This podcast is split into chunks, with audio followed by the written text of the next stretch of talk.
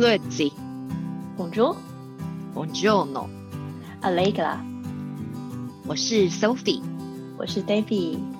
欢迎收听瑞士的 Small Talk。来跟我们一起聊聊瑞士生活的酸甜苦辣吧。Hello，各位观众，大家好，欢迎你们回到瑞士的 Small Talk 第二季的第一集。是的，我们又回来喽。放了一段时间的春假，除了一般日常的工作之外，我们很认真的阅读大家的留言和私讯，也很高兴大家为了得到台湾的文创商品，努力的留言参加我们的活动，真的太感动了。是啊，所以我们在这次第二季的第一集来宾呢，我们就是邀请我们在第一季时讨论度最高的来宾，他的那一集访问呢，哎，其实是两集，获得了最多人的私讯反馈，因为他有些人不太好意思直接留言，所以他很多人是写私讯告诉我们的。然后这一次呢，第二季一开录，我们又邀请了这一位，因为呢，他特殊的人生经历，让他在法语区成为。找房和租房的搬家达人，我不知道这个经历算是好不好，但是他的经历呢，就 可以邀请他今天特别来跟我们分享他的租房经验。然后欢迎世怡，那也请你先介绍一下你自己，然后我们的新的听众朋友呢也来认识你一下。呃，大家好。呃，为什么我的找房子的经历呢会这么的特殊？一个最基本的原因是因为我是一个单亲的瑞士单亲妈妈。那呃，为什么我会先把这一点讲出来的原因，是因为呃，担心，然后单亲妈妈这件事情呢，它会直接影响到我能租怎样的房子，还有我有没有机会租到房子，因为。呃，等一下，在我们呃其后的分享呢，呃，就我必须要很诚实的告诉大家，租房子的经验呢，会直接取决的就是一个人的薪水。那因为我是一个单亲妈妈，然后我只有我自己要靠我自己的薪水呢去找房子，所以呢，我在一开始的时候，尤其是在日内瓦，日内瓦呢，它的房价特别高。然后基本上呢，他也会看一个人的薪水。那以我个人的薪水，然后是单亲妈妈，一下子呢没有办法在日内瓦找到相对等，因为我有两个小孩，所以呢没有办法找到相对等的公寓。因为呃，在日内瓦的公寓，如果是要比如说两个睡房，要因为我有两个小孩嘛，要两个睡房，然后还有一个厨房这样子的公寓的话，起码起码要两千五。到三千起跳，对的。所以我一开始离婚的时候，因为我本身并没有任何存款，然后呢，呃，我也没有拿到什么呃赡养费，什么都没有。那我是靠我自己的薪水嘛。所以呢，我在第一年的时候有权衡过，我觉得呢，法国的房租比较便宜。我刚开始是很直接的想说，哎，法国的房租相对便宜很多，然后呢又离日内瓦近，所以我先去法国。租房子，但是你然后在瑞士哎，你要怎么去找法国的房子啊？呃，有什么样的网站呢？法语区的网站就可以找房子的网站有吗？有的，其实呢，因为法国的边境有非常非常多的瑞士人住在法国，所以呢，他们其实他们的房仲很聪明，所以他们也会把他们的那个。就是他的房房法国房产公司呢，也会把他们的房房屋租屋的广告放在日内瓦的房屋租屋广告里面。嗯，它是这样子的。对。那你们在法语区的话，你们你可以提供几个像法语区找房子的一个网站，或者是我不知道什么社群媒体，还是要靠关系吗？看你怎么怎么找？你是说瑞士法语区还是法法语区？跟我不知道在瑞士法语区或者是边境，因为你找的是边境的房子嘛，对不对？呃，我那个时候呢，其实是从呃瑞士的房产公司，那瑞瑞士的那个房屋的连接网站，基本上就是那几家，就 Home Gate 嘛。你说跟我们瑞士一样，Home Gate 还有什么 Home 一样的？对，它其实是一样的。然后呢，那些比如说像是法国的，他虽然是在法国，可是呢，他们的那个法国房产，因为他知道很多瑞士人会住到边境去，所以呢，他们也会把他们的广告。呃塞到瑞士的房产公司所以我们用瑞士的网站是的找到网站，像 HomeGate 就可以找到在法国，就是瑞士、法国这种边境的那是些房子，的，是的，我那个时候是这样找到的。你就这样找到了哇！所以你有没有透过什么个人关系去了解一下租房子啊？这些有没有好的房房子或者是好的地区？因为你说像你是单亲妈妈的话，因为这样，你说不好找，这是第一个是不好找。那有没有可能想说，你的朋友会告诉你说，哎，我这里有房子，然后你可以来租房子，这样透过一些私人的关系，然后让你更快找到了房子？你没有这样吗？就直接靠自己的力量找了。对对，我那个时候是这个样子。然后其实像我有些朋友呢，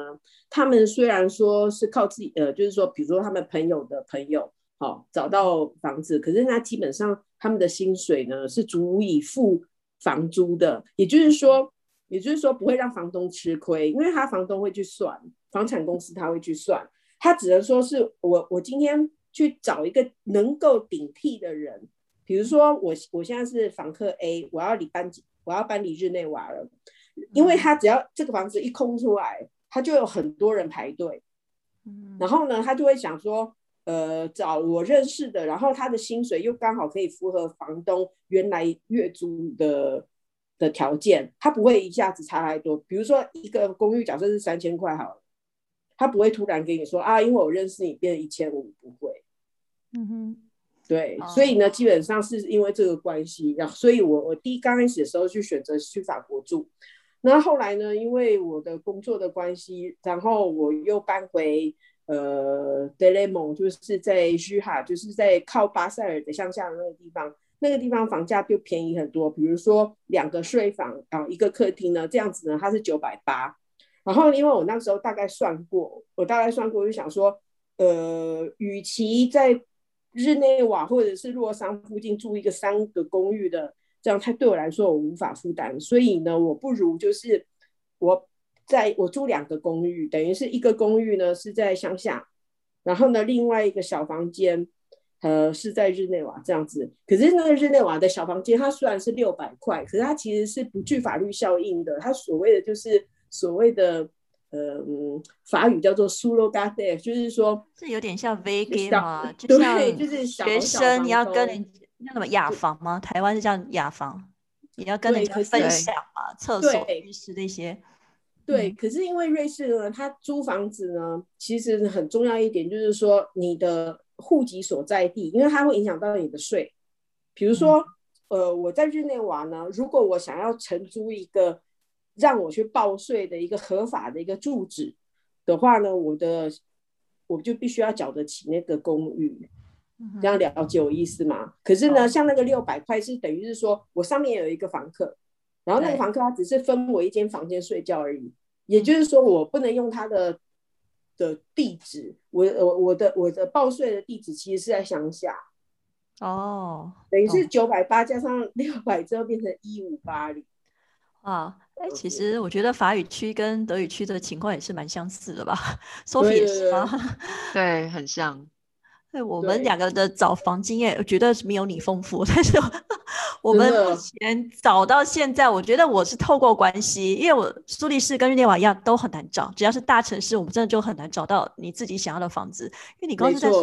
看到一个很好的房子，你要想你你要先跟房东预约，或者是跟那边住户预约，说你要先去看房，但每次去看房，你想一组，呃，不是一户人家可能有十几组 family 在等着看房，是的，是的，嗯抢不到。我觉得日内瓦应该是同样的情况吧。没错，没错。那你是后来你租你现在住的房子是在日内瓦还是洛桑啊？我现在住的地方是在洛桑附近，可是不是在洛桑市，所以呢，它的房租呢稍微便比洛桑便宜一点。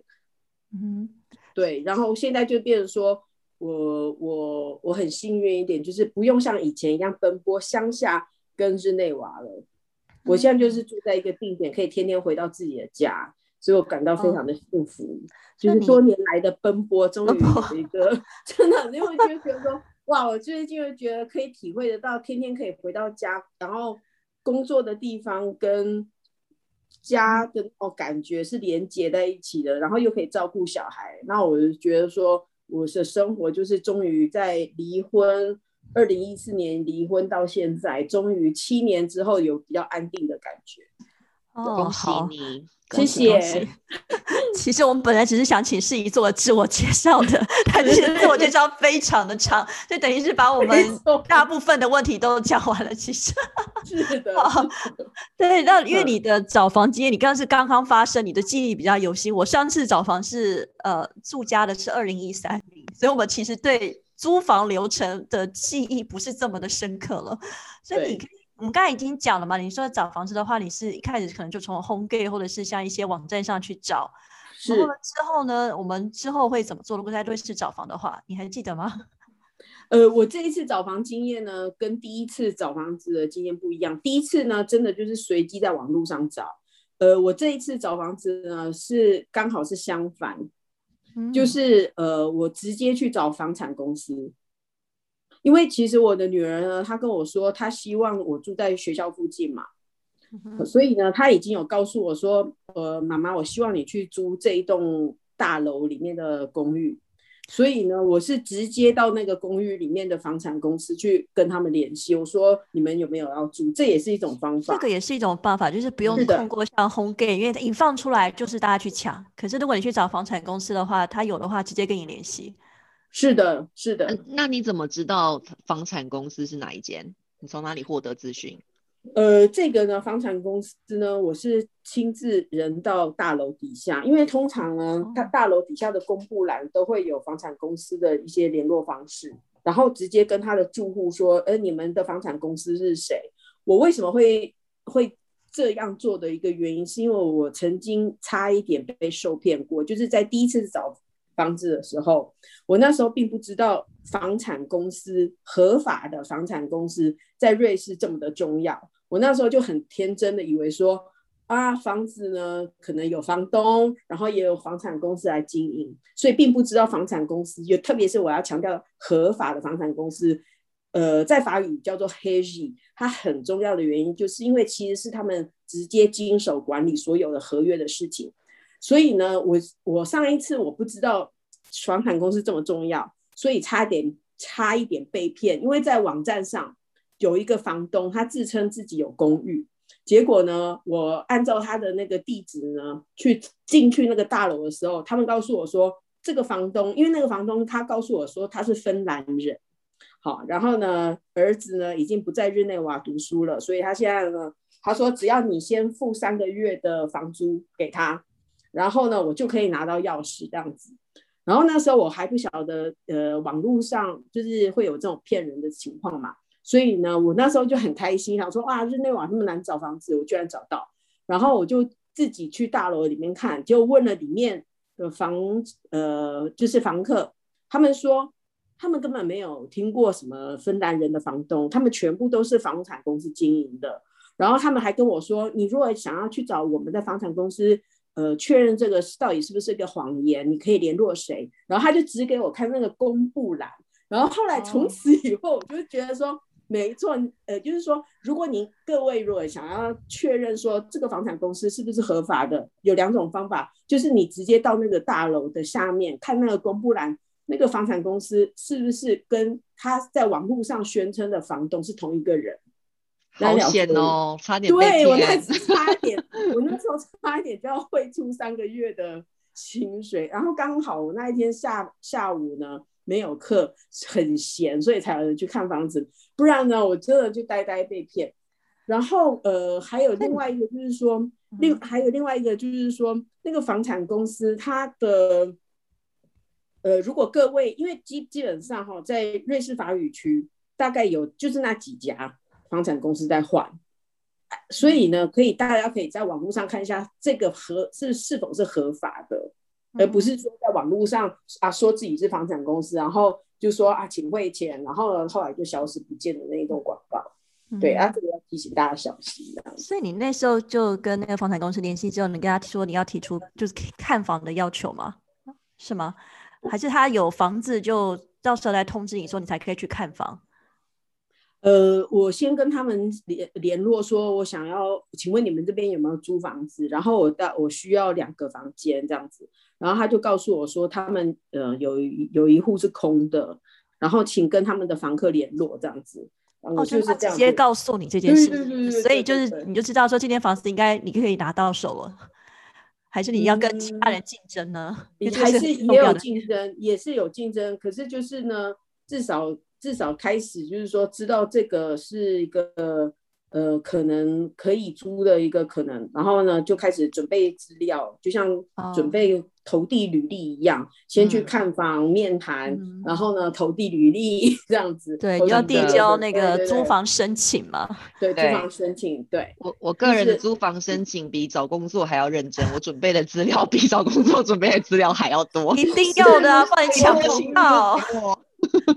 我 对，你知道在真的很难找，我觉得我们的在这边是在大城市，真的非常的难找。没错，没错，对。那你后来你是顺利租到这个房子之后，你们是缴三个月的押金吗？因为苏黎世是缴三个月的，我不知道鲁正跟日内瓦是不洛桑嘛？你在洛桑也是一样对吗？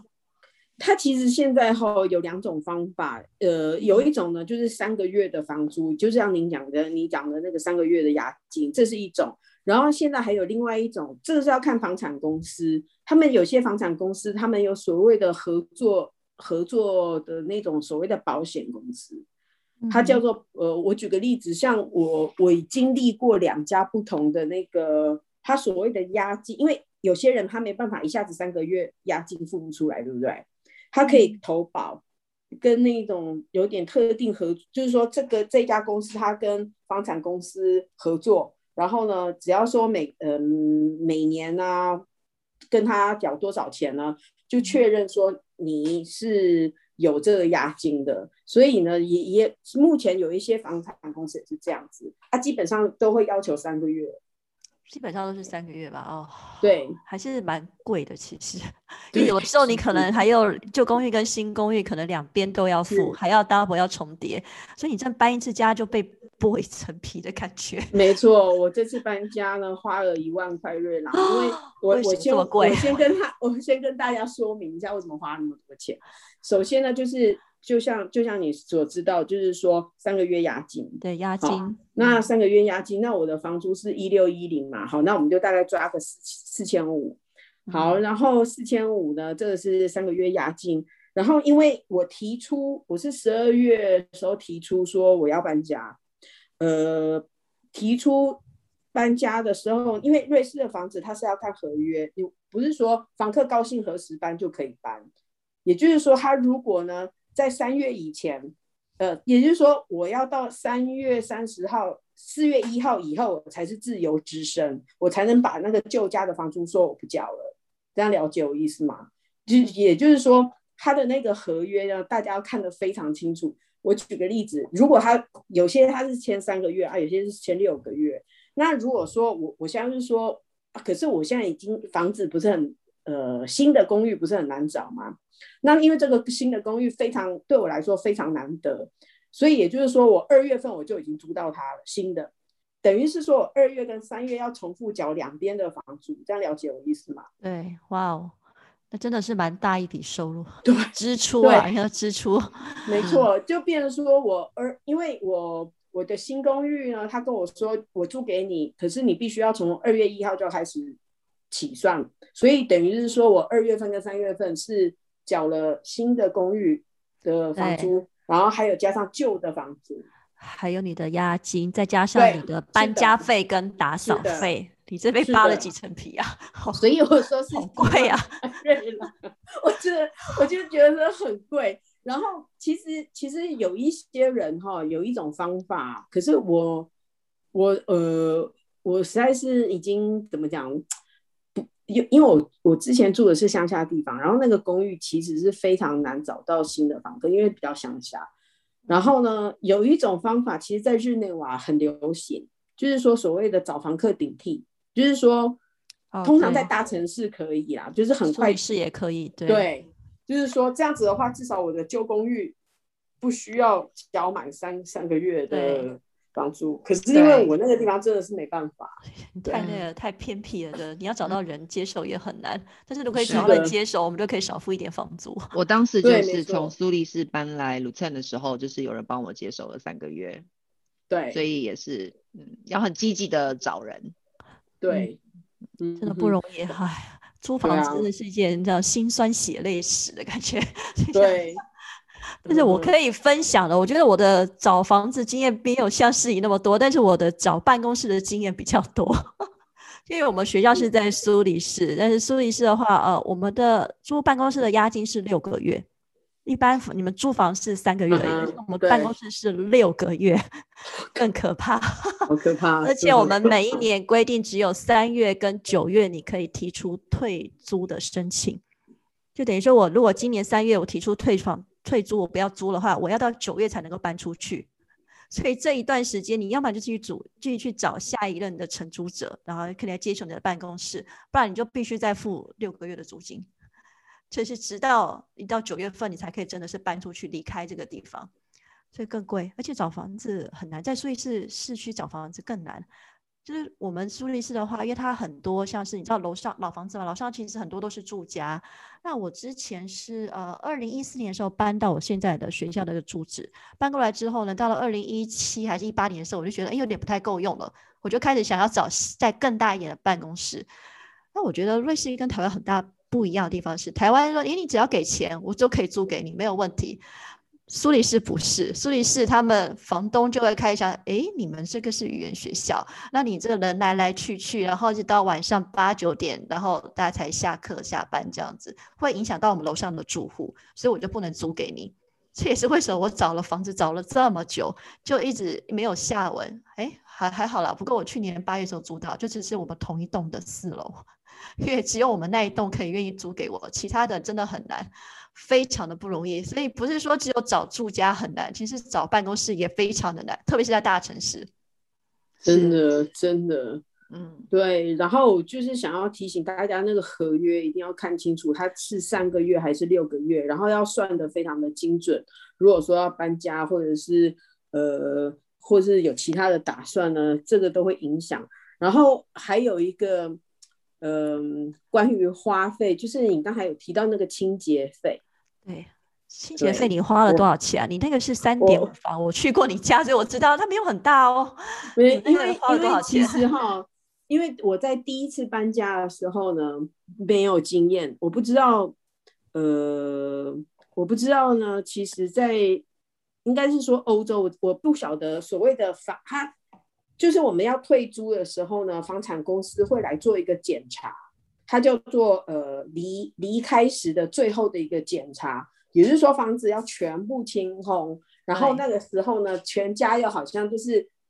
非常非常干净，干净一尘不染，一尘不染。它其实不止一尘不染哦，包括包括包括，比如说像是抽油烟机，抽油烟机里面的那个烤的纸，然后还有那个烤箱也要非常的干净。然后还有包括水龙头附近的那个盖，好，总之就是要非常干净。如果他觉得不满意的话，他就要扣钱。也就是说，他如果被他发现说你这个没有扫干净，然后呢，他房产公司呢就会，比如说隔一两个月之后，他们自己会去找清洁公司来打扫，然后之后就会把账单寄给我。那我第一次搬家的时候，我不晓得这么的厉害，所以呢，一开始的时候呢。呃，我我就自己扫，结果后来我忘记把那个冷冻柜里面的冰除掉，结果后来呢，我忘记除，那你要被扣钱了。没错，他那时候后来呢，他呃，那个是法法国的房产公司嘛，他后来寄给我一个账单五百多欧元，哇，因为他们 就是他们就是找人去清理那个冷冻柜，其实就是冰箱上面那个小小一层的那个冷冻柜。对，所以有很多在瑞士，我自己经验里面就是有那种保证班，就是说你交给一个那个清洁公司，然后保证你可以通过那个防重的检查。是的，是的。但我觉得他这个防重检查，因为以前我在英国租房子的时候完全没有看过这种。那我到瑞士来之后，我发我发现其实这还蛮合理的，因为你收到你手上的时候就这么干净，所以等于是他的他的说法就是你要离开的时候你要给还给他这么干净的。对对。然后我我想要提醒大家，因为这也是我个人的经验，就是呃新房客入住的时候，呃我们不是收到全新的吗？或者是说至少他通过了呃离开时的检查交到我们手上，那个时候呢，其实呢，我觉得是一个很可怕的一件事。你我们为什么会这样子讲？就是我们接到新新的房子的时候，他会有一个时间，看房产公司，他会说。你在这一个月里面，如果有发现任何的问题，不是你现在造成的，我们要立刻反应，或是拍照片，或者是写电邮，不要用打电话，因为打电话到后来没有证据，他就会说你有任何的反应，你一定要去跟他申诉，因为他们之后呢，比如说你未来要搬家了，三年以后，好，现在要搬家了，那时候呢，他就会说，哎，你为什么浴缸上面有这个污渍？这个是这个要换浴缸，这就算到你头上。所以后来呢，我后来呢学到一个经验，就是我们要做房产，呃，房房房产的时候，一定要签字，然后还拍照，要证明，真的这个很重要，要有证明。而且呢，就是不管是我们要交屋，或者是拿到新房的新的公寓的时候呢，在一个月里面，所有的问题都要有，最好是用电子邮件或者是正面的书面。的呃，去去告诉他们说这个有问题，比如说所有问题呀，像我最近也是因为我学到经验了嘛，好，然后我我知道说这个每一个东西算起来都很可怕，而且在瑞士什么东西，比如什么修个某个东西可能要几千几千块这样子，所以呢，我马上我就会说啊，这个有问题，这个有问题，然后都马一定要拍照这样子。那我之前我之前上一个公寓呢。就是因为我有及时、及时呢，把上一个留下来的问题，包括比如说发霉的问题，就是墙角发霉问题，然后还有那个浴缸里面呢，他他觉得很陈旧，然后有那个钙的那种沉淀物，然后呢，因为我一开始我就说这个是我来的时候就这样子，然后有证明，然后也有电邮，所以呢，到后来他没有办法拴到我头上。嗯哼，因为他们之后必须要把所有的那个墙壁整个粉刷过，然后还有要换浴室，对对，这样他他就不会说是黄世仪你你住的时候造成的这样子。对 我我自己我自己的经验里面是那时候我从苏黎世搬来的时候，我可以跟他要求，比如说我来看的时候，我就跟他要求说我要我希望那个墙壁要重新粉刷。因为之前的住户是有小朋友的，或者是可能有宠物，所以地板呃那个墙壁其实是有就是有脏的。然后还有我要求要换那个就是 oven，嗯，烤箱啊，然后什么的，就房东就很阿萨利，就是全部都换给我，照着我的要求。所以这是一个很好要求的时候，就是需要你有要求的话，需要要求的时候，对对对啊，这个就是要提醒大家要注意的地方，就是说。交屋的时候，呃呃，瑞士人给我们的任何，应该是说欧洲人，瑞士人呢，欧洲人给我们的任何都要有一个书面，就所有的文件，所有的文件都要留下来，照片要拍照存证。这样讲搞搞到大家好紧张啊，真的，真的，因为大家不要以为说，哎，呃，我这个好像是什么两三年前发生的事情啊，比如说。呃，两三年前的一个书面的文字哦，一个信函，好，我就把它丢了。因为那个一丢的话，你可能到后来，你可能都还要遇到，即使是过了三四年以后，对。然后我我自己个人的经验啊，哈，呃，虽然住在法国便宜很多，可是它有一个问题，就是法国的税制跟瑞士不一样，嗯。然后它的那个户政的系统呢，也跟瑞士不一样。他们呢离境的时候没有所谓的离境的报道，对，所以呢那个时候呢，我我我不是很单纯的用海关，就是过海关的时候去报海关。然后那个时候呢，那个时候我没有想到，我当时报就是过境海关的那个凭证，后来隔了两年多吧，法国就给。法国就跨国给我一个税，他说：“呃，黄世颖，你要缴六百多块的房屋税，还是七百欧的房屋税？”我就说：“我都已经离开了法国，为什么我还要缴这笔税呢？”然后他就说：“因为你还没有搬家。”那他就说：“我就说我早就搬家啦。”然后那时候他就说：“那你请你提出你搬家的证明，这样子。”可是因为法国他又没有那种所谓的，他跟瑞士不一样，就是他没有所谓的离境报道这件。的证明文件，所以呢，我那时候就想到说，幸好我的那个海关的那个收据，就是海关盖章，哦，是的，所以你真的每个每一张收据、每一张 文件都要留下来。对所以你反正你已经搬回来瑞士了，对不对？对，这很可能在，我觉得我我们既然住在瑞士，还是该工作也在瑞士，还是在瑞士会比较简单一点。你要跨国对的话，那太麻烦了，真的。我觉得跨国跟跨邦呃来比哈，因为我两个都经历过，我觉得基本上呢，跨邦真的就是留在同一个国家是比较好的，对，会比较简单一点，简单很多。真的。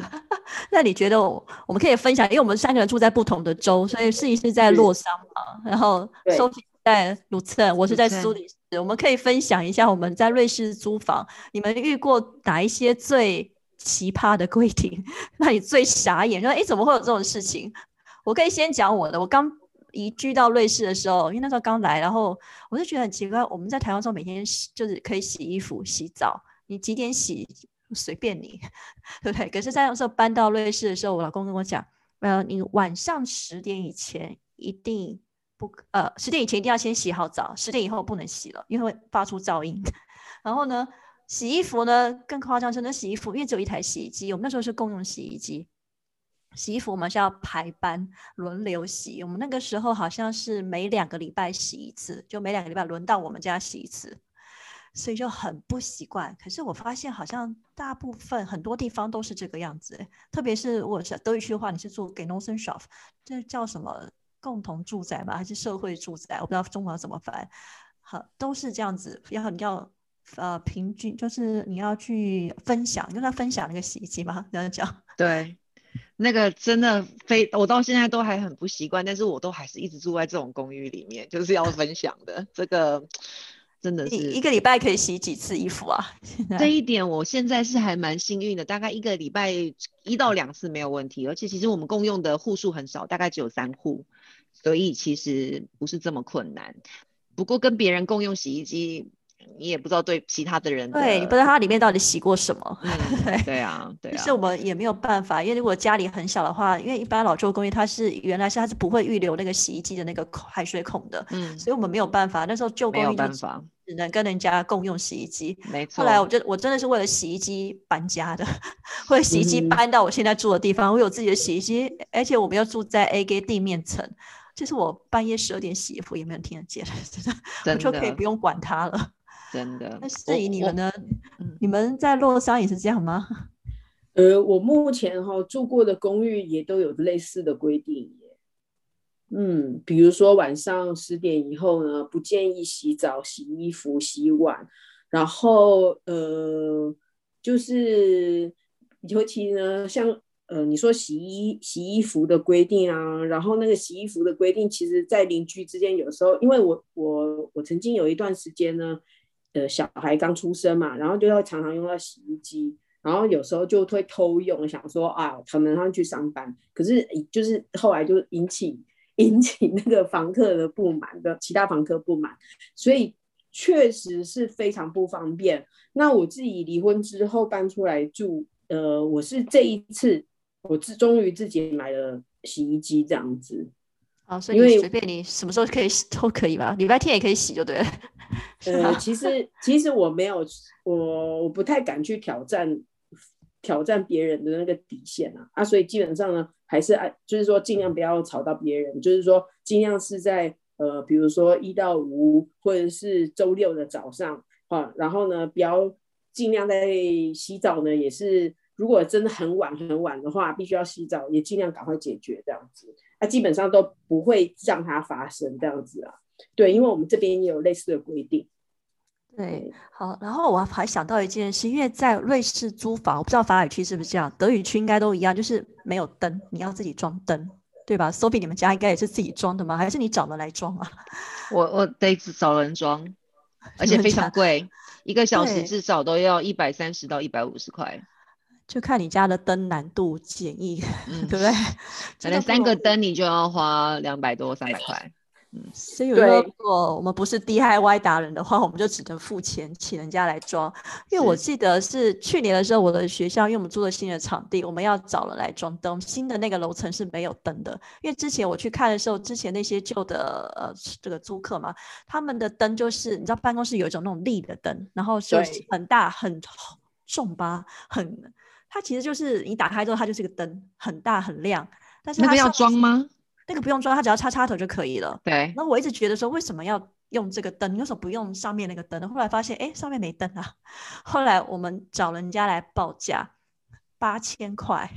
八千哦块，十个灯八千块，因为是办公室的灯，所以那个灯是跟嗯我们家那种灯是不一样的。八千块等于是材料费跟人工费，他们一整天的，诶，三个人啊，如果他要来的话是三个人。后来我们就想一想，嗯，好吧，我们就只能，如果立灯吧。DIY 不是不是，我觉得因为 DIY 它那个亮呃不是那个立灯的话，它的亮度还是不够，所以一定要找人家来装在是上面，那才会比较亮。所以我们就只能就花钱，不是花钱，我们就自己去买买灯啦，然后就找呃比较会装灯的，我我先生的弟弟，我的小叔来装，就我们付了一餐饭的钱。所以如果你自己不是 DIY 达人的话，你最好要认识一下这种很会自己装灯的朋友们。真的，我我这次也是一样，而且呢，他是呃，我的搬家公司跟我说，我的搬家公司跟我说，拆灯不在他们的服务费里面，所以等于是要另拆灯这件事情呢，他们要另外算。然后我就要另外算吧，我觉得什么都要另外算没有免费，瑞士不可能有免费的东啊西。然后装灯，他就说装灯呢，你自己再去找别人。所以他那天他只是拆，可是他没有装。然后呢，后来我就会觉得说，呃，这这真的是什么都要钱。然后后来呢，我我去做房屋检查的时候，因为我事先我有问他说，要我要注意哪些地方哈，呃，我需不需要把那个灯要我自己的灯拿走？然后那房产公司跟我说，你到时候呢，你的灯就是包括那个黄色的小灯泡，就最原始的那种小灯泡都要拿走，他不要有任何我的东西留在现场，哇哦，好吧，非常非常非常的严。然后我就就觉得说，他他们这边的房产公司呢，他就是包括灯啊之这一类的东西都都都是把它算作是你个人的东西都要带走，所以他变成说下一个房客就没有灯。那我就问我，我有问他说，那下一个人没有灯，那怎么办嘛？他就不置可否。那后来我就因为我我还买了新的灯泡，想说要给下一个房客用这样子。后来我他你要看下一个房客愿不愿意接收吧。对啊，对他也不一定要啊。嗯，对啊，没错没错，他可能也不喜欢你的风格，也有可能他说：“哎，我喜欢这个比较 fashion 的，你这个太太太古老了，怎么样？”他也可能不喜欢啊。所以真的对不容易了。很不容易。然后现在呢，我因为需我就觉得那个灯很麻烦，所以我现在家里面多了很多立灯。对，你就知道我们在瑞士租房子真的是非常的辛苦。房子租到之后，你还去烦恼一些事情，真的没在瑞士房真的很不容易。好了，发现我们现在大家都找到我们的家了，至少我们现在住的还不错。而且我现在应该这辈子如果没有意外，我应该是不会再搬家了。真的太难了，真的太累了，搬家太累了，大工对程真的很累，又贵。对，又贵又真的是啊，太太复杂了，我觉得。好了，我们今天聊了这么久，我们非常感谢今天世仪的参与。那希望大家今天听完节目之后呢，能够借由我们这个找房的什么辛酸血泪的故事，然后稍微也再了解一下你在瑞士租房的一些。美美卡卡吧，眉眉角角的，因为两大语区其实瑞士也不大，我们的德语区跟法语区就占了两大语区。大家知道我们德语区、法语区是这样，其他地方是差不多的。那如果你有一些租房的小故事也想跟我们分享的话，那欢迎大家到推卡的脸书专业留言。那我们今天的节目就到这里了，我们下集见，拜拜。拜拜拜，谢谢，拜拜。